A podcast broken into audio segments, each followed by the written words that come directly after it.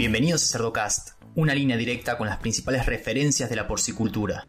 Hay estudios, hay, literatura que habla que cuando se usa eh, cobre eh, de fuentes inorgánicas, que son las que generalmente se están suplementando en eh, altas dosis y por tiempos prolongados, particularmente el, cobre, puede tener un efecto en la misma integridad intestinal eh, puede tener un efecto eh, negativo en, la variedad eh, microbiana a nivel intestinal. sabemos que parte de la salud intestinal o gran parte de la salud intestinal está dado por esa gran variedad y diversidad de bacterias a nivel intestinal.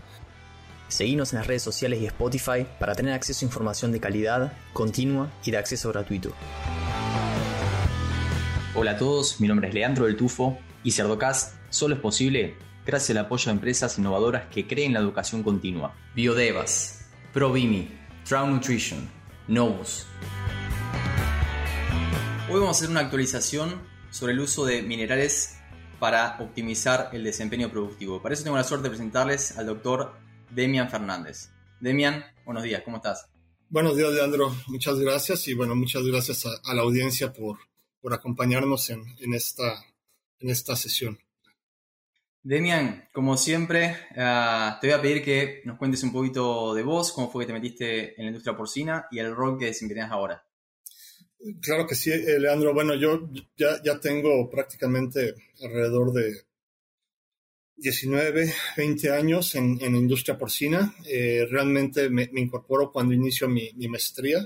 Soy eh, maestro en ciencias por la Universidad Nacional Autónoma de México, una maestría en nutrición orientada a, cerdo. Eh, y prácticamente de ahí eh, ya no, me he salido de, la industria porcina, es algo que, me gusta, me, apasiona desde estar en granja eh, y hoy en día, bueno, ya, ya en, en, otras, en otra posición. Después de mi maestría en nutrición, quise complementar con la parte de calidad de carne y me fui a, Estados Unidos a realizar mi, doctorado en ciencias eh, de la carne en la Universidad de Illinois. Eh, ahí estuve también eh, desarrollando desde mi, trabajo doctoral y también llevando trabajos alternos y apoyando a, mis colegas en aquel momento. Este, eh, de ahí eh, estoy un tiempo en, una planta procesadora de, carne de, ganado de engorda en, Estados Unidos. Eh, y básicamente después de un año regreso a, México, regreso a la industria, básicamente en, el sector porcino, primero en, en la parte de, una compañía de nutrición animal, posteriormente en, una farmacéutica y hoy en día, bueno, eh, desempeñando el rol en Novus como gerente técnico eh, para porcicultura en México y apoyando otras regiones en América. Este episodio es patrocinado por Novus International Inc., líder en soluciones en nutrición porcina. Mindrex es la línea de minerales traza biquelados desarrollada por Novus, que por su estructura molecular única en el mercado es la fuente de mayor biodisponibilidad de zinc, cobre o manganeso para mejorar el desempeño y salud de los cerdos a todo lo largo del ciclo productivo.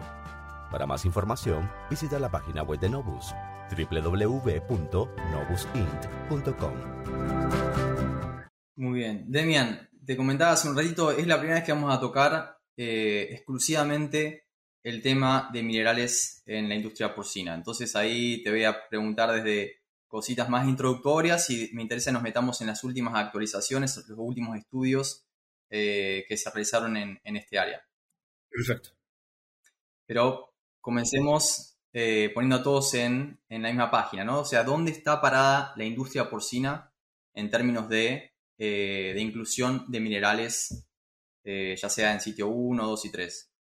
Eh, es, una muy buena pregunta, este, Leandro. Eh, se han realizado algunas investigaciones, particularmente en la Universidad de, Kansas, básicamente orientadas a, encuestas, entender cómo está la industria en, Estados Unidos en términos de suplementación mineral, tanto en el lato reproductor como en la línea de producción. Y básicamente en el lato reproductor estamos hablando que están muy cercanos, las inclusiones reales que están sucediendo eh, con relación eh, a las recomendaciones, en este caso del NRC, eh, están muy al límite, ¿no? Estamos hablando de, entre 0.8 y 1.7, esa, esa relación entre lo real y las, este, y las recomendaciones. En el caso de, línea de, de producción, eh, en lo general estamos eh, por arriba de esa relación, ¿no? Es, la, suplementación es, mayor.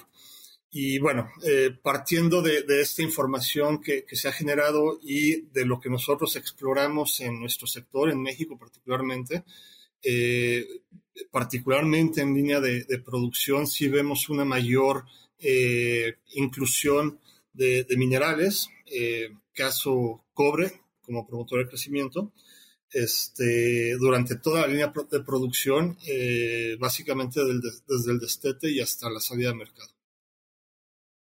Sí. No, a ver, para los que están escuchando, hace poco me, encontré con Demian en el clan, en un, evento, un congreso gigante con muy buen nivel técnico, y uno de los temas principales era eh, medio ambiente. Correcto. Y cómo hacemos para reducir esa, esa huella que deja la producción. Y también, bueno, la parte de antibióticos que no falta y estamos ahí viendo a ver qué pasa en México, ¿no? Ah, pero sí es un tema que obviamente genera, genera, interés porque hay que, hay que resolver esa cuestión, hay que disminuir la huella ah, y por eso la investigación que se viene haciendo, ¿no? Es correcto, es correcto. Eh, parte de, la, de, lo que se ha hecho en el, en el pasado eh, con el uso de minerales, perdón, particularmente el, el cobre, es el uso de, fuentes inorgánicas. Este, sulfato de cobre, cloruro de cobre tribásico. Eh, las primeras investigaciones que se hicieron en, alrededor de, este tema en mediados del, siglo pasado demostraron un efecto cuando, cuando el nivel va más allá de las recomendaciones eh, establecidas por el NRC, ¿no? las recomendaciones mínimas. Eh, y demostraron que tenían un efecto en el crecimiento de los, de los animales. Eh, hoy en día contamos con, con, fuentes orgánicas, son minerales que están ligados a otras moléculas y que representan una alternativa por ser minerales de alta biodisponibilidad, por permitirnos disminuir el, nivel de inclusión de, cobre en este caso eh, dentro de la fórmula, eh, porque sabemos que va a alcanzar el sitio de absorción en una mayor proporción, va a ser absorbido y retenido por, los por el cuerpo. Muy bien. Sí, hay una cuestión que es, eh, a ver, no sé si llamarlo fisiología, pero sí de, cubrir los requerimientos básicos, ¿no? Para que los animales no tengan una deficiencia de minerales y ahí hablamos de concentraciones ínfimas. La cuestión es cuando uno eh, empieza a formular y agregar concentraciones que son eh, con efectos de promotores de crecimiento. Ahí es donde realmente uno tiene que ver de qué manera lo hace eh, para generar ese efecto que quiere y no generar también una, un impacto en el medio ambiente y también posibles intoxicaciones, ¿no? Porque también se puede, se puede abusar de eso. Yo me acuerdo cuando estaba en Kansas que nos decían, ah, bueno, el fase 1 eh, como promotores de crecimiento vamos a usar eh, óxido de zinc y, mm, después en el fase 3 nos vamos a ir a, una concentración farmacológica de, cobre. Y decían, hay muchos, muchos productores, muchos sistemas de producción que abusan del cobre. Entonces algo que me acuerdo que remarcaban todo el tiempo es cuidado con no abusar de esto porque puede generar un efecto nocivo. Entonces ahí me interesa que me cuentes un poquito cuáles son esas eh, funciones meramente fisiológicas que tiene en términos de, cubrir los requerimientos básicos, los minerales, los principales, y dónde empezamos a hablar de efectos como promotores de crecimiento y cómo, cómo es que trabajan. Es, es correcto, Esteliano. Como bien lo, lo, mencionas, eh, hay, requerimientos básicos y los minerales traza en general van a cumplir con, con roles fundamentales, ¿no? uno orientado a integridad estructural. sabemos que cobre, zinc, manganeso son parte de, de, la síntesis de colágeno, de, toda esta trama que va a soportar tejidos, tejido óseo, tejido, el sistema articular. Eh, otra de los roles fundamentales es en, salud. Eh, básicamente van orientados, por ejemplo, eh, los, los, tres minerales traza de los cuales estamos hablando, cobre, zinc y manganeso, participan en sistemas de enzimas antioxidantes, ¿no? Superóxido mutasa, que se encarga de remover radicales libres, ¿no? Y, de alguna forma mitigar el impacto de radicales libres como pueden ser este, especies reactivas al, ion superóxido. Eh, y todo esto tiene, tiene eh, un impacto cuando trabaja este sistema enzimático eh, de, forma correcta, tiene un impacto desde que están en, a nivel intestinal. ¿no? Sin embargo, como también bien comentabas, también hay estudios, hay, literatura que habla que cuando se usa eh, cobre eh, de fuentes inorgánicas, que son las que generalmente se están suplementando en eh, altas dosis y por tiempos prolongados, particularmente el, cobre, puede tener un, efecto en la misma integridad intestinal, puede tener un efecto negativo en, en, la variedad eh, microbiana a nivel intestinal. sabemos que parte de la salud intestinal o gran parte de la salud intestinal está dado por esa gran variedad y diversidad eh, de bacterias a nivel intestinal. Eh, y bueno, hay estudios que, en donde se ha observado que al, disminuir esa diversidad se favorece que las, las bacterias que prevalezcan estén más orientadas hacia las nocivas y no tanto a las, las bacterias eh, benéficas, ¿no? que, sabemos que, están como lactobacilos y que también cumplen una, una función eh, particularmente eh, posterior al destete en, en, en, en mantener un, un, equilibrio y mantener una óptima salud intestinal. Muy bien. Y a nivel sistémico, ¿cuál, cuál sería el efecto que tiene en este caso el cobre? Otro de los efectos eh, que se ha observado en, cobre, primero eh, en, general, es el, el, que con la, suplementación de cobre es, se ha observado una, un incremento en la expresión de grelina. La grelina va a tener un impacto eh, la secreción de hormona de crecimiento de forma pulsátil. Hemos eh, realizado estudios en donde hemos comparado fuentes inorgánicas como sulfato de cobre y cloro de cobre tribásico eh, a niveles eh, de promotor de crecimiento, 150 partes por millón, contra, el,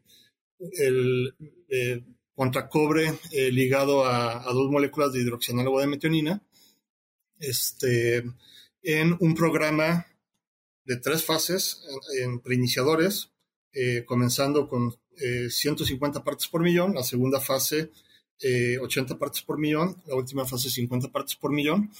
Y en este estudio no solo observamos una mayor expresión de grelina, sino también la, la, concentración de hormona de crecimiento a nivel sérico fue mayor para el cobre ligado a hidroxinado de metionina contra cualquiera de las otras estrategias de uso de cobre que se evaluaron en este estudio.